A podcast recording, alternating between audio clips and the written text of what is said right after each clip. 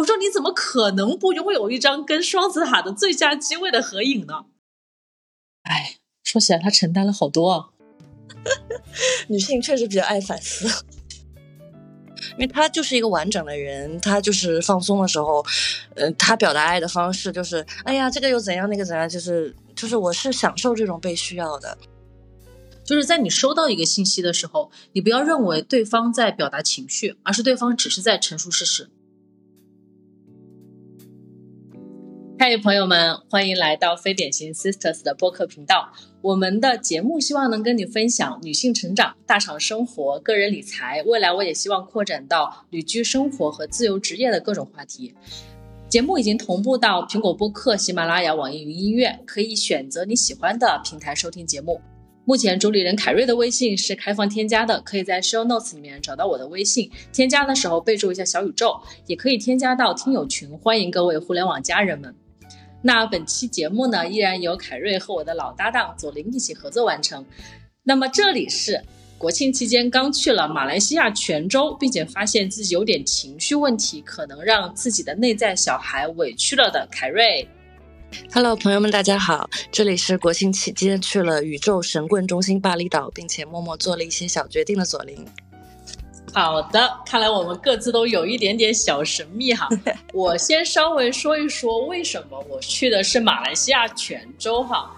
我去的这个地方呢，其实是槟城。槟城是马来西亚的第三大城市，它呃非常像国内的泉州。比如说我下出租车的时候，我跟司机闲聊，尝试着先用英文打招呼，人家直接呃我会讲华语，而且非常非常的正宗的福建口音。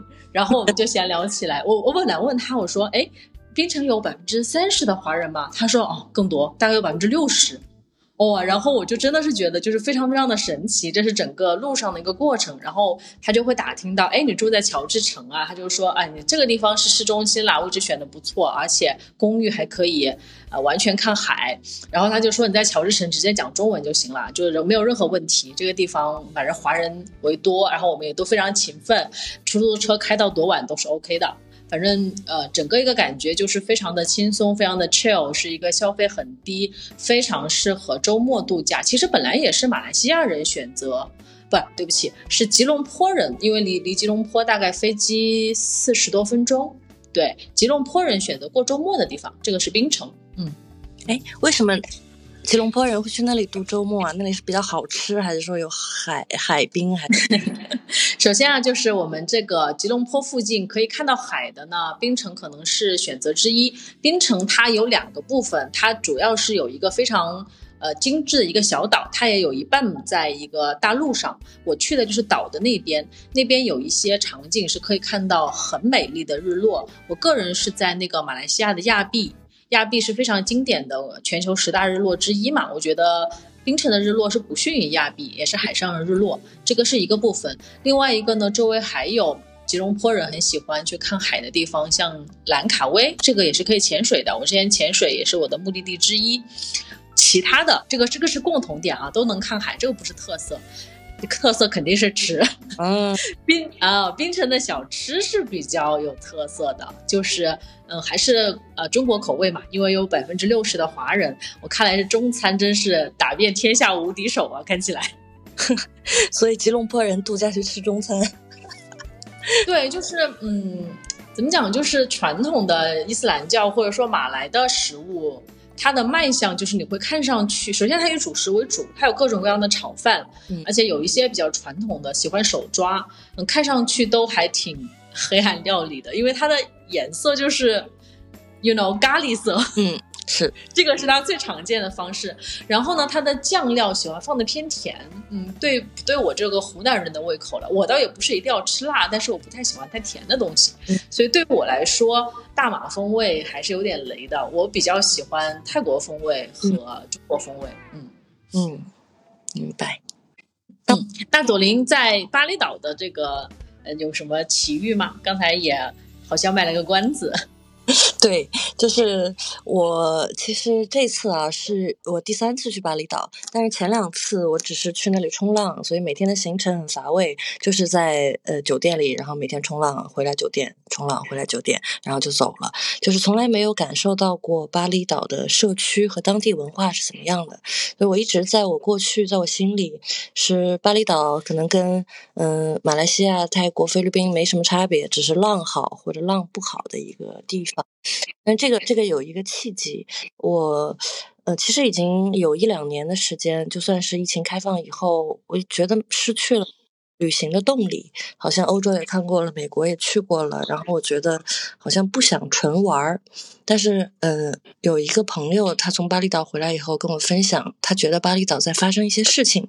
首先，他觉得当地的社区，呃，在发生一些变化，有一些新的，比如澳洲的数字游民，以及俄罗斯做 Web Three 那个数字货币的人，以及一些中国过去的一些呃 KOL，就在那里边在聚居生。活着，哎，这个我就很感兴趣，就是这种聚居的生活，这种生态是怎么样的，所以我就去了。然后我去了就非常 local 的地方，这次就没有冲浪，呃，去乌布待了三天，然后去仓谷待。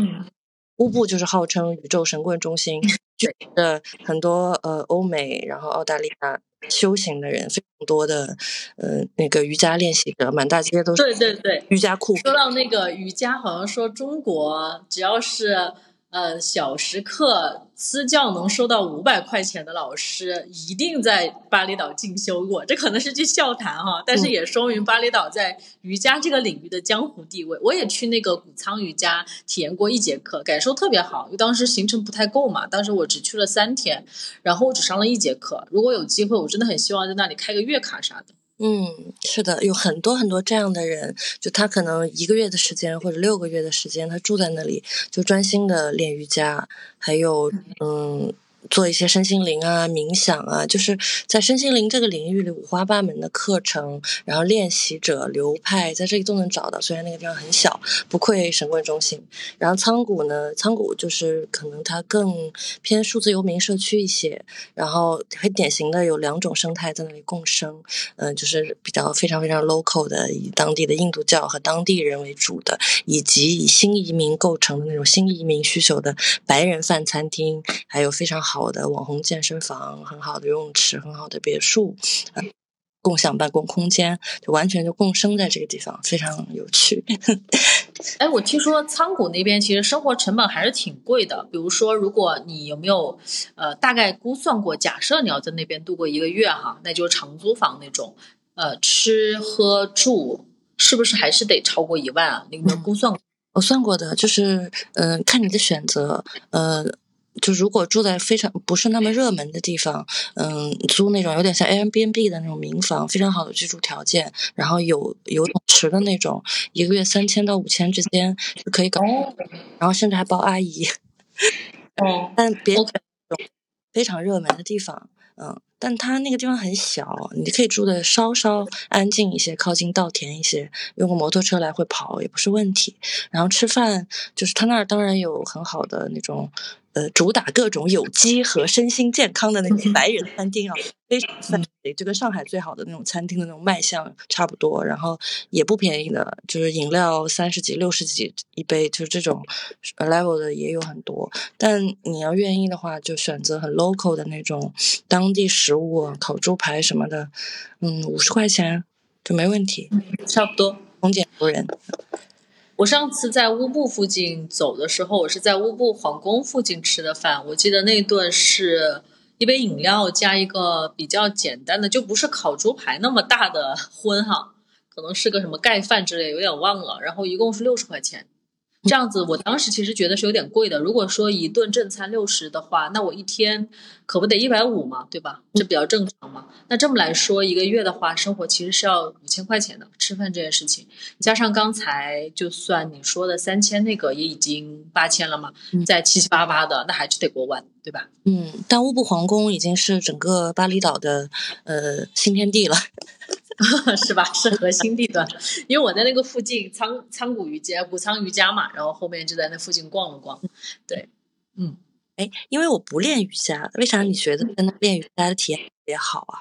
首先呢，那个，嗯，我对瑜伽是这样的哈，嗯，我我一开始是还挺觉得瑜伽没什么劲儿的，因为你知道我多年之前不是健身的嘛，咱俩之前是健身的，只是我现在身材走样走的厉害啊，不代表我还是很有基础知识的，所以呢，在我一个非常功利的这个。撸铁爱好者里面，我觉得瑜伽就没啥用，哎，懂啊？我也是，是不是？你就觉得就花这时间干嘛呢？你就你干嘛这个小时呢？对吧？这个是我们对瑜伽最开始的一个误解。好，然后后面过了段时间呢，我就理解，我就接触到普拉提，我练过一段时间，上次上过二十节私教吧，这个是真的很虐。就只要你坚持一下，这个是很静态的，但是很练肌肉。所以我就慢慢觉得这种好像就是不是那种嘿咻嘿咻的这种健身哈，它也是可以的。我就开始对它有一定的感改观。然后这一次呢，就是因为有了改观之后，才有了我去上体验课的可能性，对吧？如果一开始抱着那种偏见，我是不会去体验的。又到了这个呃瑜伽的朝圣之地，我就去订了他的课。当时就定了一节，一节我记得是七十块人民币，然后包天，反包天好像是两百。就是但凡你一天能上三节课，但我觉得有点太卷了吧，然后我就没有卷，没有卷，没有卷那个日卡，然后我就一节就一节吧。然后当时那个全部都是你说瑜伽的那种英文，我是看不懂的，那个名字谁知道是啥呀？我就看了一个时间比较近的，我就带着说拉拉筋的这种想法哈，然后就过去。他是一个男性的一个老师，非常的精瘦，然后他大概是这样一个 routine。他我们那场只有四个在在就是课呃学员，因为我当时去的时候，COVID 还没有结束，所以是一个还蛮好的一个窗口期，所以他先让大家自我介绍，然后说一下来这里的目的，然后另外几个全部都是白人，就大概讲的我也能够理解，就大概呃，我觉得大家的那个回答都很奇怪，大概都是我为什么要来这里灵修，很神叨叨的一个理由，对，要不然就是什么体验爱呀什么的，还有类似这样的答案。等到他问到我的时候，我就说我的背很紧张，我想拉伸。然后当时老师很明显的笑了一下，然后他就先跟我说你要放松，以及说你的这个背很疼的这件事情我知道了，等下我会重点设计动作。他就按照这种非常功利的这种方式回复了我。好呢，然后我们就进行一些。这个练习，我发现就是中国，其实我还是在我慢慢接受瑜伽之后，其实我是练过一段时间的。然后他那种流瑜伽那种 routine，我大概是知道的。我发现他这里跟国内的那种动作套路完全没有任何关系，完全没有，完全是他原创设计的。这是第一个点哈，而我觉得每个动作都很新鲜。第二个点是，他不会去 push。比如说，我说一个最经典的体式下犬式，我觉得接触过瑜伽的应该都做过。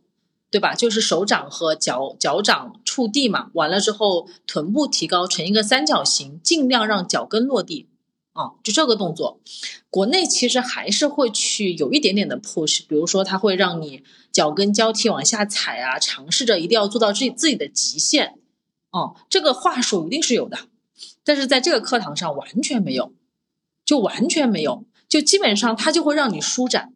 用他的语言和整个课堂的气氛，让你觉得你体验到这个动作就可以了。他甚至不让你多做，这个让我觉得非常的舒服。这是第一个哈，然后另外一个就是。他会有一些，他就啊，然后下一个套路呢，他就进入了我说的我背部非常酸疼的那个点，他不断的会去照顾我的状态，然后用了一些旋转类型的提示，比如说，其实你背部紧张，你有一个非常经典的提示是躺下之后，让你的腿往一侧倾倒，然后你的手往另外一侧，成为一种扭转式。这个动作其实国内也是有的，但是他当时的引导让我觉得非常的舒服，而且照顾了我的需求。最后 ending 的时候，他大概说了一段话，就是我们这节课。其实不是瑜伽，是一个呃其他一个流派的什么东西。这里有一个生词我没有听懂，就大概的意思是，它是一种体验，希望能够把自己的压力去抒发出来。然后它还有其他的课，关于音疗，甚至说呃关于这个有一些，他们还有一些非常奇怪的，就是大家会去，我我我感觉好像看一场 live show 一样，就上面有老师在唱歌，带着大家一起唱歌这样的节目。对，也是他的课，完了之后大家就很开心的就再见了。当时我的感受非常的好，因为我当时有点特种兵行程嘛，我甚至没有办法再去加课了。其实当时是有一点遗憾的。嗯，明白。我我我我我确实不是很懂瑜伽，但是呃，我有一个多年练习瑜伽的女朋友，嗯，跟我我和你有点像的话，她说在中国练习嘛，她说这个东亚就中国人练瑜伽就是非常卷，就把东亚人这个卷的基因就是发挥的淋漓尽致，就是一定要挑战高难的体式，然后 push 自己，就觉得体式本身像就是瑜伽目的。他去了巴厘岛以后，做了很多不一样的事情以后，然后发现大家呃有很多人对待瑜伽是非常松弛的，或者开放的，或者是更精神层面的。他才意识到瑜伽是非常多样化的，而不是一个体育运动。反正他说是的，是的。也很棒，然后我能，但我虽然不练啊，但我完全能理解到这个地方对瑜伽练习者的吸引力。因为我在乌布住的那个酒店是一个有一点 疗愈概念的那种酒店，它在一个山上，然后那个酒店的后边有从很高的地方淌下来的瀑布和溪水，然后蜿蜒植被的风貌，然后因为它是疗愈主题的，所以它整个。呃，格局很开阔，一点也不紧凑。嗯，在这个山背上有非常多的小的平台，你可以面对着溪流和嗯日出日落，然后把垫子铺开在那边上课。然后我有看到他们在那个地方就上课啊，然后有老师代课啊，我完全能想象。我就是看坐着看他们都觉得就是好的不行，就真的离自然非常的近。特别。是的，如果我下次再去乌布的话，我可能除了谷仓之外，我还想体验一些更加小的那种教室，可能有点像你刚刚说的那种，因为谷仓是最大规模的一个嘛，它光教室好像就有七八个，其实同时可以容纳几百人一起上课，呃，略微还是标准化了一点。我想看看更加小众的会是怎样，如果时间允许。是的，是的，嗯嗯。那你在槟城的日程，那有看到什么或者吃到什么 你喜欢的东西吗？槟城其实吃的，嗯，这个怎么讲呢？就是它最经典的其实是那个哦，我纠正了一个我的生僻字的发音。你你你你河河粉它有一个写法是一个果字，左边一个米字，那个字你读什么？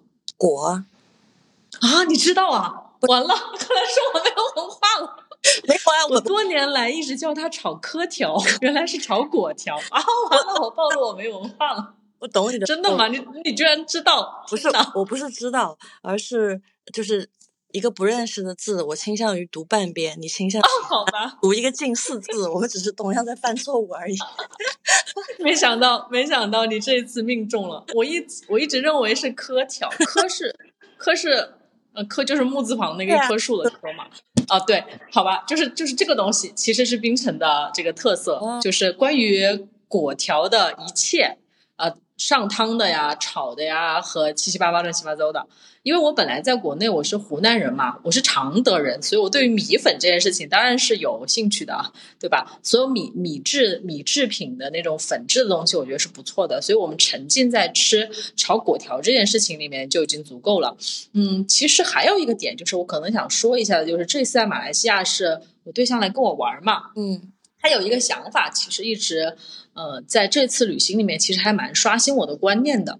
我是那个 ENTP。那既然我是个 P 的话，我是个 P，，好奇怪，我是个 P 人，我是个 P 人的情况下呢，我其实是不太做规划的，对吧？嗯，我并不是有那种 timeline 啊，这个这个点要去哪里打卡啊，什么东西不能错过啊，但是我 somehow 还是会有一些必吃名单，嗯，对吧？我觉得这个非常正常嘛，我们出来旅游是不是都应该有一些一定要去看的地方？那么我最后实现度可以是百分之六七十、五六十，对不对？但是还是会有一个清单。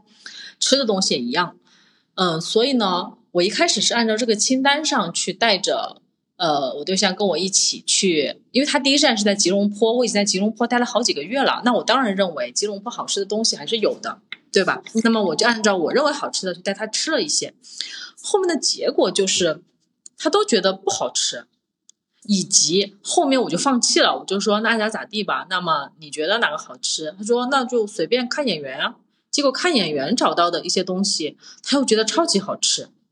嗯，你有你有跟他聊这个话题吗？会不会真的就是吃饭口味的差别。嗯，不会啊，我们在上海，我们在上海也能吃到一块儿去啊。OK，OK，、对啊，所以所以我觉得就是，嗯、后面对，当然这个是一个起点嘛，后面我们又爆发了其他的一些矛盾哈，嗯。比如说我你刚刚提到冰城的这一块儿，槟城的这一块儿呢，啊、首先槟城是一个我没有去过的城市，对吧？我只是在吉隆坡待了很久，所以呢，我们在槟城的行程一共有三天，我大概知道三天实际上是非常充足的，以及拥有容错空间。就是比如说我们的行程过于松散也是足够的，因为槟城实际上是一个可以一天半就玩完的地方。如果是特种兵行程哈，那我就想说，我就跟他讲说，哎，槟城我们去玩什么呀？不然你做个攻略吧。然后他就会，他就会很奇怪的说，为什么我们要做攻略呢？为什么我们不能够 city walk 去看这个城市呢？嗯，我说 city walk 它是不是也需要一个攻略？需 要路线啊。对啊，要不然你凭两条腿来走吗？这个天还挺热的，你能走三公里就已经累死了吧？他就会问，那么槟城有没有公共交通？我说好像没有，我们只能打车，所以你必须得知道目的地。然后后面我大概就这么说，一直到临出发的前一天，其实他都没有去做攻略。好，这个地方我们爆发了一次非常经典的争吵。嗯，怎样？我大概对我我我大概就问他说：“我说你是不是不喜欢这次行程？”他非常奇怪的看着我，他说：“你是怎么下出这个结论的？”我说：“你根本不关心我们接下来几天要干什么呀？”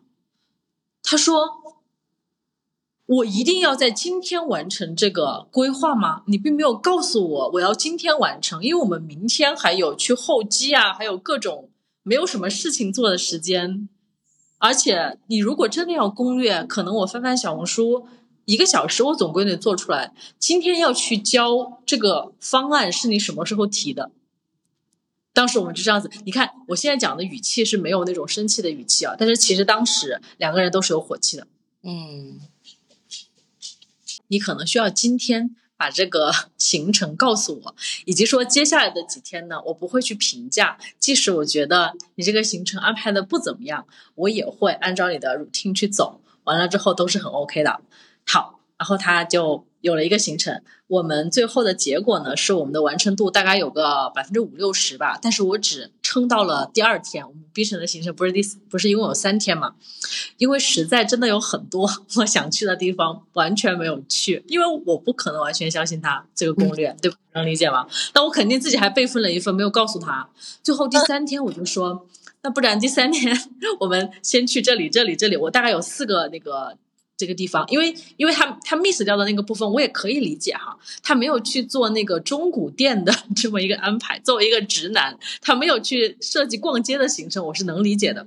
好，最后我们就逛了，也买了一些东西。最后回来之后，我就会去跟他说，嗯，这次呢，我们磨合了一下。首先呢，我是一个需要行程的人，然后呢，我知道你是一个非常喜欢 random 的人，但是我们需要中和一下。那下一次我们出去的时候呢，我可能会把。如果我真的需要你做规划，我会把你什么时候需要出这个规划的时间点告诉你。最后我也能接受你做的规划，我们只执行百分之五十，查漏补缺的部分我会自己补上。这个是我们整个沟通的过程。那他反那他反应怎样呢？他的反应是 OK 的，呃，因为我们在吉隆坡前面大吵了一架。怎么了呢？吉隆坡前面大吵的架是这样的。这个是一个非常非常经典的双方预期不一致的情况。那你我提到吉隆坡，你想到什么标志性的一定要去的地方？双子塔呀。对呀，有谁不去双子塔吗？吉隆坡还有什么东西可以是标志性的东西嘛？对不对？嗯。所以我理所当然的觉得，吉隆坡你双子塔是不得打卡。你再不打卡，你要证明你来过吉隆坡，你只能拍双子塔嘛，对不对？而且吉隆坡的最佳机位我早就已经摸索好了，我还发了一篇小红书，那篇小红书还挺多人收藏点赞的，就说明我就说明我那个机位找的很很牛，知道吗？所以呢，我们就去那个最佳机位拍照。那天刚好十月一号，然后有很多通过拍照挣外快的这种呃马来西亚人，然后我们真的很难去支好三脚架，然后两个人同时合影，这件事情非常难做到。然后我大概蹲在那边很长时间。那么赚外快的人肯定不会把最佳机位放给我们嘛，然后我就终于找到一个机会，我说你赶紧去去那个地方摆 pose，然后我帮你拍照。嗯结果他就非常木讷的跑过去，然后没有任何表情，没有任何动作，然后我就连拍了几张之后，我就我就生气了，嗯是非常气的那种，我就直接收起三脚架我就走了，然后他就赶过来，他就说：“哎，我不想拍单人照，我只想跟你一起合影。”那我说这不是摆明了我不可能知道双就把双把那个三脚架放在这边，然后我们两个一起合影吗？这客观条件不允许啊。他就说那不用在最佳机位啊，我们随便拿自拍杆拍一下不是可以吗？我说你怎么可能不拥有一张跟双子塔的最佳机位的合影呢？就在这里盯住了两个人。然后我当时的语气语调已经非常非常爆炸了，嗯所以我内心的预设是这个是必须做的事情，而他觉得唯一必须做的事情就是他跟我的合影，而不是所谓的他单人和双子塔的合影。嗯，我理解了。就是在在你讲的整个过程中，首先我是会深深的共情你对象的，因为在这一点，是吗？我跟他是一种人，哦，就是就是就是没有 must have 这件事情，嗯哼，在旅行中吧，或者在旅行中没有 must have 这种，这就比如说你去你去巴黎，你跟那个埃菲尔铁塔都是可以不合影的，是吧嗯，？OK，可以的。我去英国也没有去白金汉宫，就是是这样的，就是我我尝试就是代入一下我自己啊，对我来说，旅行是一种状态，嗯，就是在这个美好的状态中，嗯、必须要拥有的一件事情就是松弛，就是这个嗯。比其他一切对我都重要。然后，嗯，以及两个人合影，嗯，是很重要的一件事情。所以，首先在你讲的过程中，就是我这种人，就是可能有点像他这种人对于旅行的预期，所以。嗯嗯，这是一个很很自然的一个这样一个共情啊。但你讲到后来，就是你发脾气的时候，我其实是非常理解你的，就是我感觉到，就是其实你你你为了也是为这个旅行的比较理想，其实做了很多事情，而且这个事情对你也是很重要的，而且你认为它是 must have 嘛，所以就一定对啊做这个事情。你可能对你来说也许觉得比较委屈，就是觉得他也有跟你共鸣这些事情。嗯对，而而且我更要强调一下，这是他第一次出国，我我觉得这个事情也很也很重要。第一次嗯出国来，第一个国家，就他唯一只有这个地方可以打卡。所以其实你是想让他有一个尽量好的旅行体验。对啊，嗯，是，那那其实就是你们俩都都都希望有一个好的体验，可能嗯，就是第一次出国的时候的这种碰撞吧。嗯，然后后面呢，就呃，所以冰城的那段争吵不算争吵吧，就跟这个相比已经不算了。这嗯这个已经在冰城那个已经在叫提需求、定标准和实现需求的状态了。你刚刚讲冰城那段的时候，还有一个感觉，觉得嗯就这一段沟通，嗯，就是就可能你说最后结果也是 OK 的，感觉蛮像你在职场的感觉的，感觉像像在对同事讲话，像在对下属。对，但是是的，就是嗯我知道我这个我我我这个是一个很讨厌的点，但是我一直在想怎么改呢？我我我就在想，嗯，本质上的原因是什么？是因为我觉得好不容易来了，他还是得。就是我还是有标准，就说白了还是有标准，对不对？像你跟阿乌这样的，就是一切就是感受，他没有标准。是的，对，冰城的这一段，他还说了一句我特别特别不接受的话，就是他会觉得我要去看小红书上别人的攻略，叫做我没有主见。嗯，我当时毛了，你知道吗？呃，结论也是下的有点，对不对？就是我是看别人的攻略，就没有主见吗？这两件事情之间的关联是什么？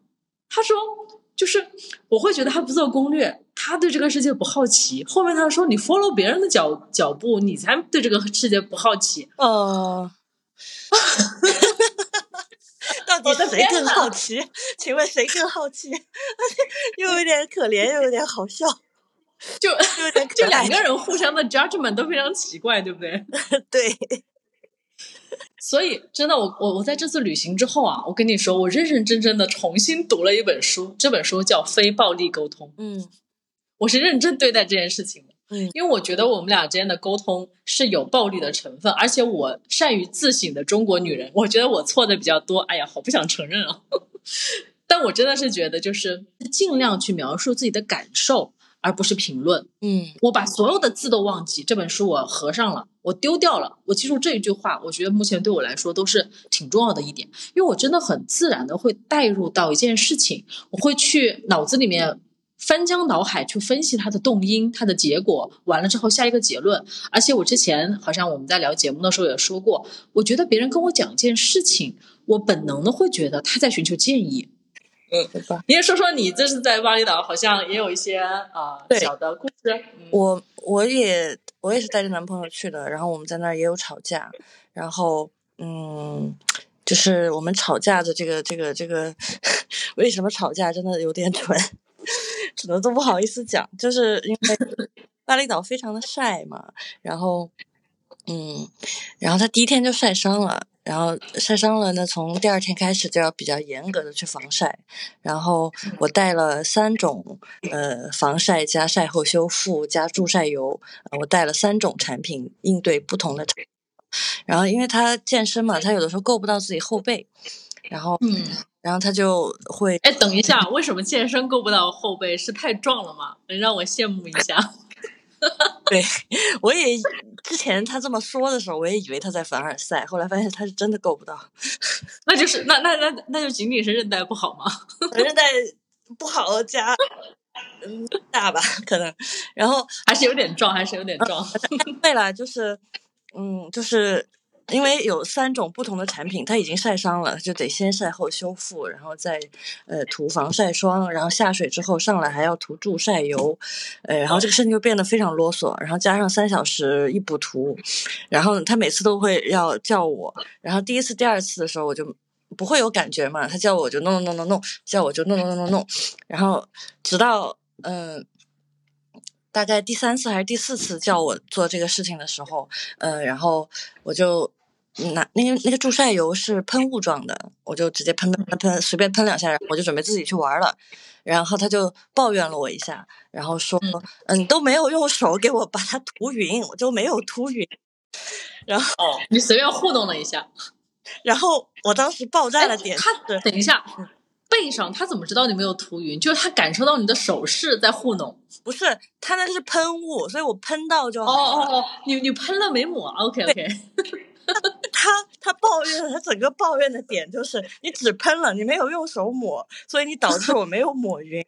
然后你知道当时我那个，我每两小时被他叫过去，给他来回弄三层，然后还要用手抹。然后然后然后我当时爆炸的点就是说这是喷雾，他不用用手抹。直男是不会知道的。然后，然后我当时其实就只是觉得，呃，就是被叫来叫去就很烦嘛，就觉得就是，嗯，你你就硬用手够一下又怎样？但是他每次不厌其烦的让我去做这个事情，就是不断打断我在水里玩，然后真的是有一点恼火的。然后但也没什么，我就我我就会说一下，就是啊，这是又要我去弄，然后就是过去了，过去了，然后到晚上就要睡觉了，晚上睡觉他发现自己又晒伤了。然后他就小声很委屈的嘟囔了一下，说：“就是你早上没有帮我抹匀。”然后你知道，也许是啊，也也许是，他当时不知道呀。天就炸裂了。然后我炸裂着重复了一遍，说：“他真的是喷雾，他真的不用手抹。”然后我我就生气，他就是我我生气的点是他像一个小宝宝嘛，就是在唧唧歪歪，然后。我由此还回想起来，就是在我们整个交往的过程中，嗯，他经常就是会比较像个小宝宝，就比较依赖我，然后这些事情，然后还还还还抱怨我，然后我当时生气之后也采用了比较糟糕的处理方式，嗯，本来我如果就是说。呃，这是个喷雾，然后我们开一个玩笑，这个事情就过去了。但因为我情绪上来了，然后我就发了一句比较重的脾气，我说：“因为这个事情，你今天念了我一天。”然后他就弹起来了，说什么叫我念了你一天？呃，这是一个非常不好的事情，就是翻旧账加扣帽子。其实他肯定也没有念了我一天，不就是当天的事儿吗？这个也算翻旧账吗？发生在二十四小时之内还算旧账啊？嗯，好像也对哦。对不对？这怎么能叫旧账呢？嗯，但我发，但我发比，但我说重话的原因是不是今天，是其实每个情侣都有自己的问题，就是那种常吵常新的点。就是我比较容易的，就是我会希望他少一点依赖我，然后嗯，我们更像就是嗯伙伴。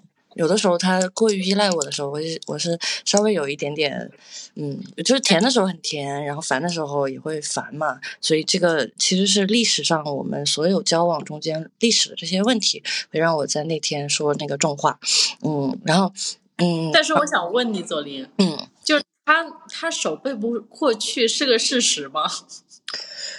他怎么说呢？这个事情就是一个。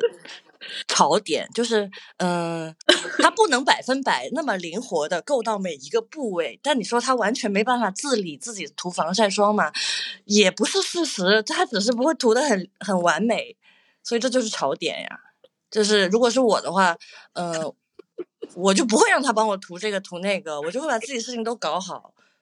就我他不会指使别人做事的人，但他非常享受指使我做这个做那个，这是他觉得甜蜜的一种方式。那我就很烦这一点。那我那我那我假设一个场景啊，你知道我们家有四只猫嘛，对吧？而且就是你们家是一个整个 all in one，其实基本上呃任何角落都看得到的嘛。我去过你家，那我们家是有客厅有房间的。比如说，如果说阿乌突然叫我，哎，夫人你过来，我就会问他。你有什么事？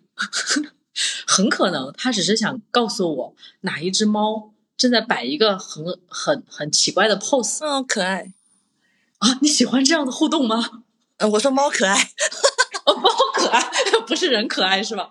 就是这个次数多了之后，你知道吗？有的时候我可能就是晚上在加班啊，对吧？他在房间在看那个 iPad 啊，然后觉得猫哪个姿势摆的很可爱。然后我就会觉得，哎，你有什么事啊？然后我就跑过来，哦，这样子，下次别叫我了啊。然后他下次还要叫我，我有一天我就说，你下次叫我之前告诉我是什么事，嗯，我在考虑要不要去。就好像说你不要问我在吗？你先要说你是不是你是借钱了还是请我吃饭？嗯，所以，嗯，我我我我我们这算是同一种场景吗？有一点像，就是他是不是也有一点点粘人的那种啊？超级黏啊，黏的要命啊！但是他是这种，就是他是真的很有分享欲。嗯，这个我当然是觉得很珍贵的，就是要注意一下，注意一下度，以及说我在干嘛。OK，对吧？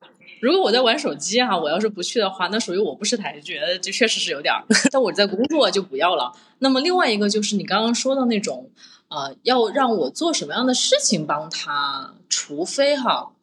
除非这个事情他是完全没有做过的，比如说他那个时候比较紧张，他问我，呃，他是自己来的马来西亚嘛，我是在吉隆坡跟他会合的，他就说海关会问什么问题啊？我要一些什么样的单子要准备好啊？然后怎么怎么样的？然后我就会去跟他讲，以及说会把他那种文件准备好，这种我觉得完全 OK 啊。嗯，当然他自己能不能搞得定？马来西亚入关是个非常简单的事情，我相信他什么都不准备，应该也能过关。但是我还是会帮他准备，这种我认为 OK。然后呢？然后你那个回到你那个防晒霜时间，对小学生，你那个小学生吵架最后的结果是什么？就就是结果就是以我发脾气说这么事情念了我一天，然后然后他呃然后他反驳我，我哪里念了你一天？然后我跟小学生一样在那数，早上我涂的时候你是不是讲了我一遍？然后又讲了我一遍，然后刚刚又讲我一遍，一天里讲了三遍，然后我也跟小学生一样跟他吵这个架。然后吵完了，然后吵完了就就泄气了嘛。然后这事情倒是没有扩大，但我确实一直心里在想这个事情，就是我在反思我自己，我在反思我自己，就是处理这个事情确实也比较粗暴吧。我觉得只有一个点啊，如果你真的在水里玩，他要把你从水里拉上来，好像是有一点儿，我也会不高不高兴。如果说不是在水里，我觉得这个场景我不会有气。嗯，我气的点也不是把我拉出来，我气的点是他说都是因为你不帮我把他用手擦匀，就是你水人在撒娇啊？不是，就是他是真的在怪我。然后哇，这这个是我的槽点，就是嗯。就怎么说？就就你认为喷雾绝对不用抹，认为喷雾被喷雾没有抹，这就是我晒伤的原因。首先，客观事实就是喷雾不用抹。其次呢，其实我是享受呃他的需要的。实话实说啊，我很难很理性的划一刀说，呃，怎么样？什么时候你可以找我？什么时候你不可以找我？因为他就是一个完整的人，他就是放松的时候，呃，他表达爱的方式就是，哎呀，这个又怎样？那个怎样？就是就是，我是享受这种被需要的。但，嗯，但我会有这种心理，就是我在照顾你，但我希望你 appreciate，就是我希望你是欣赏他的。我的槽点在于，就是我在照顾你，然后你没有感恩之情，然后你抱怨我由于照顾你不够精心、得当和完美，导致你受伤这件事情。而你本来已经是一个三十多岁的男人了，这是我的槽点。嗯，OK，这个问题其实是我们俩交往三年来至今的，就是一直存在，但是他一直就是是会持续是需要我们俩解决的一个问题，因为我们俩和你们俩一样也是姐弟恋嘛。就我觉得这个里边是，呃，他他这个吵架本身像幼儿园一样幼稚，以及他并没有扩大。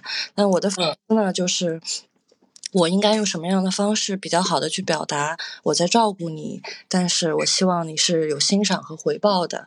然后他怎么样，他怎么样在，而我不知道的一点是他到底在怎么样看待我，我的照顾或者是我。也许的强势，他是不是真的感激我，还是他就是觉得抱怨是一种什么？这是我们俩其实没有被认真讨论过的问题。我也希望我能找到合适的方式跟他好好聊，并且解决这个问题。嗯，哎，你有没有另外一个例子，就是不像防晒霜这么好笑的，你照顾他而他挑你刺的例子？嗯，挑我刺。嗯，我想想。就是你真的有在照顾他，然后他挑你刺，且让你觉得他不为此而感恩。啊，感恩这个词可能用的有点重哈，但你知道我意思，就是对我懂，他没有他没有买账，对他至少要看到我在努力的那部分嘛，也是对对对对对。你再再找一个没有这么 幼稚的例子。哎呀，都蛮幼稚的，但是有一个嗯。略正经一点的，也是这次在巴厘岛，因为我去过蛮多次了，然后我也就是嗯潜水过，但他从来没有呃潜过水，所以我非常想安排一个，就是嗯本来我们所有的行程里都没有旅游景点这个东西的，但是我是为了他，就是想特意安排一个就是可以去浮潜的地方，让他有这种美好的这个体验。但是这种地方呢，我们因为是十一公假去的，所以他就会呃体验不是那么完美嘛。嗯，就是会跟团呐，你要早上六点钟起来去乘船，然后再乘车，然后被运来运去，然后颠来颠去，然后你在船上会被放到一个 group 里边，然后要等待怎么样？它就是那种旅游景点的那种那种行程嘛。然后呃。它必然包含着这种东西，然后再加上浮潜，然后浮潜完了就很开心，确实很快乐。但是本来这一切可以如此完美的结束，它有了美好的体验，然后我们可以讨论以后去哪里继续潜水，潜更多更美的水。然后他搞完这一切，他非要还讲一下，哎呀，就是太颠了，哎呀，早上太像旅游景点了，是怎么样怎么样？就是我我我我没有我没有跟我没有发任何的脾气，但是嗯，就是类似吧，就是。如果我是他的话，其实就你希望他不抱怨，呃，我希望他想要去交流和表达对这一次行程的体验啊，这是一种交流啊，你宁愿他不说。嗯，其实也不能这么说，我其实是我没有发脾气的原因是，我觉得是他说是毫无问题的，因为他是在指责我，但对，这就是我的问题，我会觉得，嗯，你也。没有，这是我们仅有的选择嘛？我我我其实是为了你陪着你咣当咣当咣当咣当，然后潜过的地方咣当咣当咣当咣当，然后嗯，就好像你没有在很好的在 在在认同我。嗯，不是，你不是寻求他的认同。这个非暴力沟通里面也有一段是说类似说这个的，就是在你收到一个信息的时候，你不要认为对方在表达情绪，而是对方只是在陈述事实。哎，这句话说的对不对？对不对？认同这个，我我我做过笔记的，就是你一定要去理解，他就是在表达一个事实。如果说你对此，但凡你有一点 concern，你可以去重复他的话。这这招真的很好用，嗯，就是你会说，哎，你今天就是觉得路上太颠了吗？有可能他会觉得。他会说出别的，我我我不想，我我我也不好预设他可能会说出别的什么。你下次遇到这种情况的时候，第一不要认为他有情绪或者在下结论，他只在陈述事实。如果你对于他陈述的事实不是特别清楚，你就重复他那句话，让他说更多。嗯，我们在此此前其实有过，呃，类似的谈话的，就他，呃，他是说了几乎一样的话。他说：“我只是觉得这个东西不好，我也没有说你不好。”嗯，对，所以我是不是就太紧张了？就他太觉得这个东西就是情绪了。嗯，是的，是的，是的，是这样的。这句话就嗯。我觉得我可能还会有一个问题，是我们以后肯定会遇上的，因为我的这个，比如说我开始旅居生活的这件事情，已经在我的 plan 里面嘛，对不对？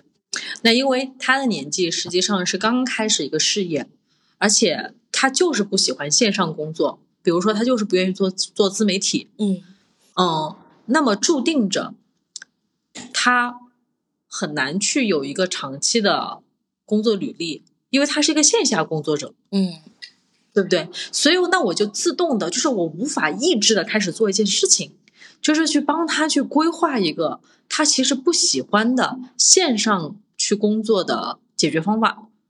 嗯，对，比如说无数次劝他去做自媒体，让他跟我一起做播客，甚至看看他能不能拍 vlog，以及说他是不是参与那个保险从业，因为这个也是可以异地办公的嘛，这些他都试过。就是他每次接受我的建议的时候，他都会去尝试，然后结论是不 OK。这个时候我一直在使劲的克制，你知道吗？嗯，就是我在使劲的克制，不要再给他一些建议，因为所有的那些什么合适什么不合适，他没有三十多岁，他有二十多岁了，对吧？他肯定是有自己的方法去找到一个办法的。所以今天其实我们有一个谈话是，哎，我说如果说一年以后，呃，我们就是要去在路上的话。那你的计划是什么？然后他就会啊，我又要失业了。他的第一反应是这个，但是后面他就马上说，嗯，还有好久呢，我会自己想到办法的。你让我自己想想。我说好，就这样就结束。嗯，然后我觉得下一次当他说到可能是情绪的时候，你就呃不要生气，然后问出来呗，或者说不要不要反省，没有什么好反省的。嗯，我觉得阿乌有一点挺好的，就是。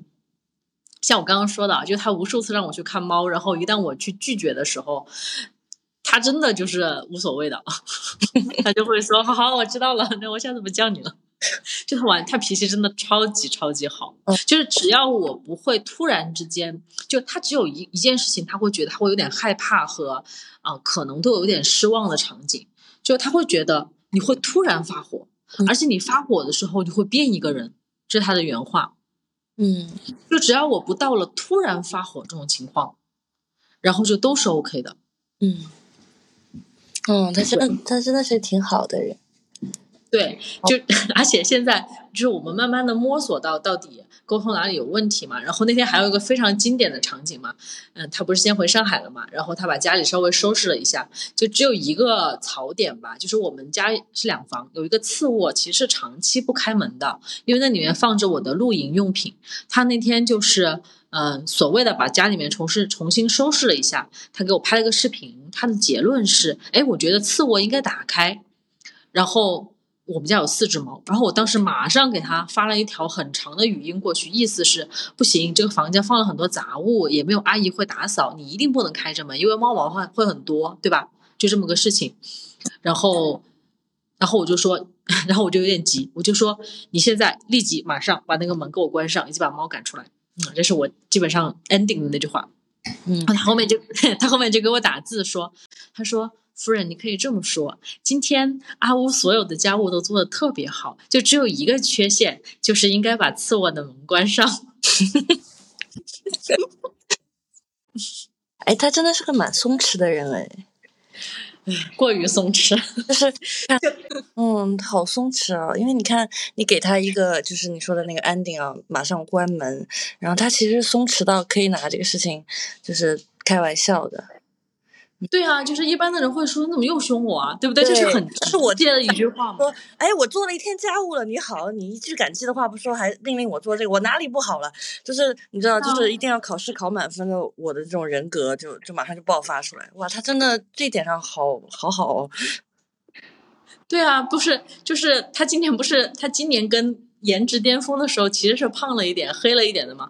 我就经常会，我就经常会挂在嘴边说：“嗯，你最近好丑啊。”然后他就会说：“嗯，你可以夸夸我多一点嘛？”就他会把他的诉求说出来。嗯，这个好，这个这个这个这个好。所以就是当当当你和那个嗯你对象出现问题的时候，你最后会怎么 ending 呢？就是还是回到你任意一个 case 啊，不管是浮潜还是擦防晒霜，这个嗯你会表达出来吗？因为我们一定会以当天问题要解决为出发点，这个事情是好早以前就约定好了的。就吵架一定要把道理讲清楚，嗯，不管谁先谁先服软。我们俩不行，就是我也曾经想过做这样的约定，但其实他是很回避冲突的那种人。就如果我们俩，如果我有情绪了，然后他不爽了，他第一反应绝对不是，呃，他可能就是情绪上来了，跟我吵两句，然后两句就最多了，然后嗯之后，然后他就会嗯生气跑掉，然后他是他是这种呃不解决问题的这种不解决冲突的这种嗯这种人，就是而且我但我也不是很擅长处理这种事情，然后呢，就有的时候就大家情绪都好一点了，回来我们可以再讲，或者我们回来可以再假装这个事情没发生过，嗯。假装这个事情没发生过，那你过得去吗？就他会，就是你，你还是不会记仇。嗯，不会记仇，不至于到记仇，但是他会累，确实会累积问题。比如说，嗯、今天我跟你说的这些话，比如说我我我很欣赏他，呃，依恋依恋我，然后呃，我也在尽量回报他。那他到底怎么想呢？就是我没有找到过契机跟他认真的去聊这个事情，我们之间就是靠对彼此的这种感受，然后再调整一点点调整自己的行为，而从不认真讨论。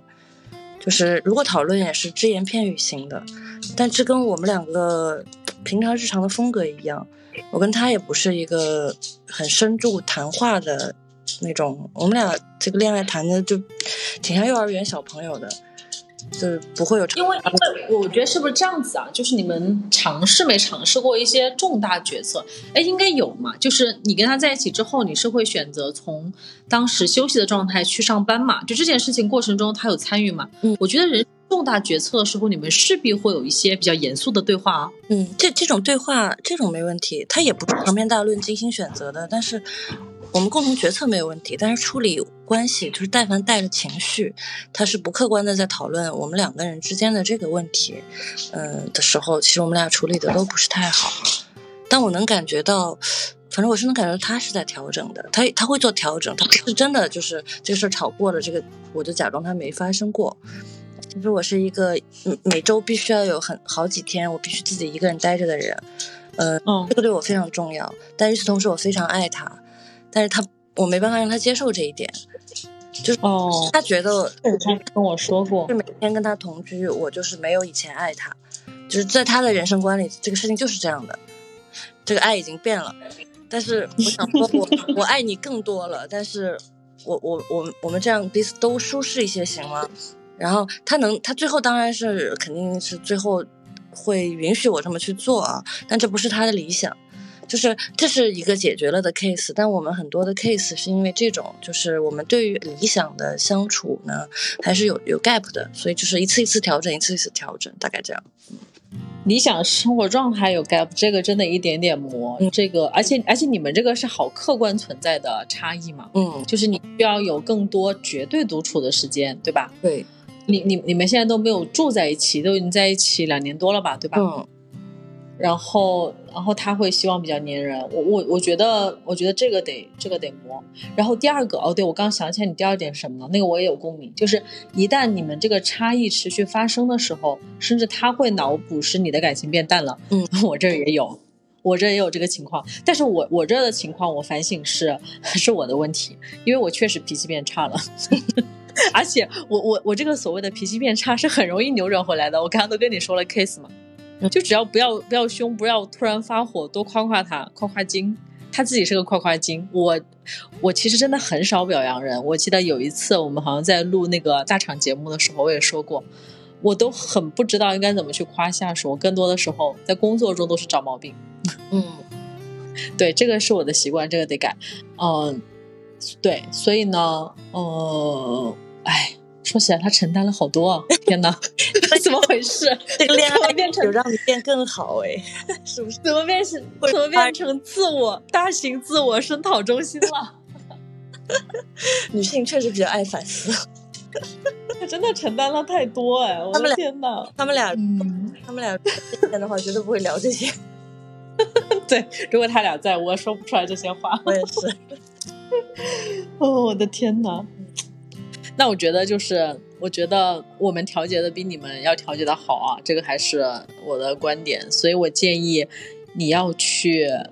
怎么讲？就是先把那个扭扭转一下吧，而且你不要自己闷着生闷气。嗯，就如果你不愿意去讲出来，你就用刚刚那个方法，就确认他的感受。嗯，我觉得这个应该是能够做到的。嗯，反正反正那本书看完，我觉得我记住了这两句话就已经非常非常好了。嗯，注重感受，不要下结论，不要认为全世界都是来找问你要解法的。第二个，别人一句话讲出来，他仅仅是在表达观点，不是在表达情绪，就这两句话。嗯。那我们今天的节目就录到这里啦，啊，欢迎各位听众关注非典型 Sisters。如果你不关注，我是会要有点伤心的哦。然后希望我们做更多的节目，也可以去给我们留言，说你们喜欢哪些话题。关于我在开头的时候介绍的那些话题，我们都会去设计。希望这个节目能够如我所愿，先走到一百期，这是一个小小的 flag。我非常高兴，在这次节目录制之后的当天晚上，左琳就用我们可能聊出来的一些火花，比如说更加直接的把自己的感受而非判断告诉给对方，来缓解他和他对象之间的一些小摩擦。相信听到这期节目的朋友们也会有一些收获吧，比如说更加的清楚的表达自己对对方的感受或者是爱，减少去下结论。或者减少一些脱口而出、出口伤人的片段吧。希望大家都过得越来越好。嗯，这次因为我们在马来西亚和巴厘岛这两个地方的一些风土人情啊，或者说对呃印尼和马来这两个国家的感受，并没有在这次节目里面展开。那今天的节目就到这里啦，我们下次再见，我的互联网家人。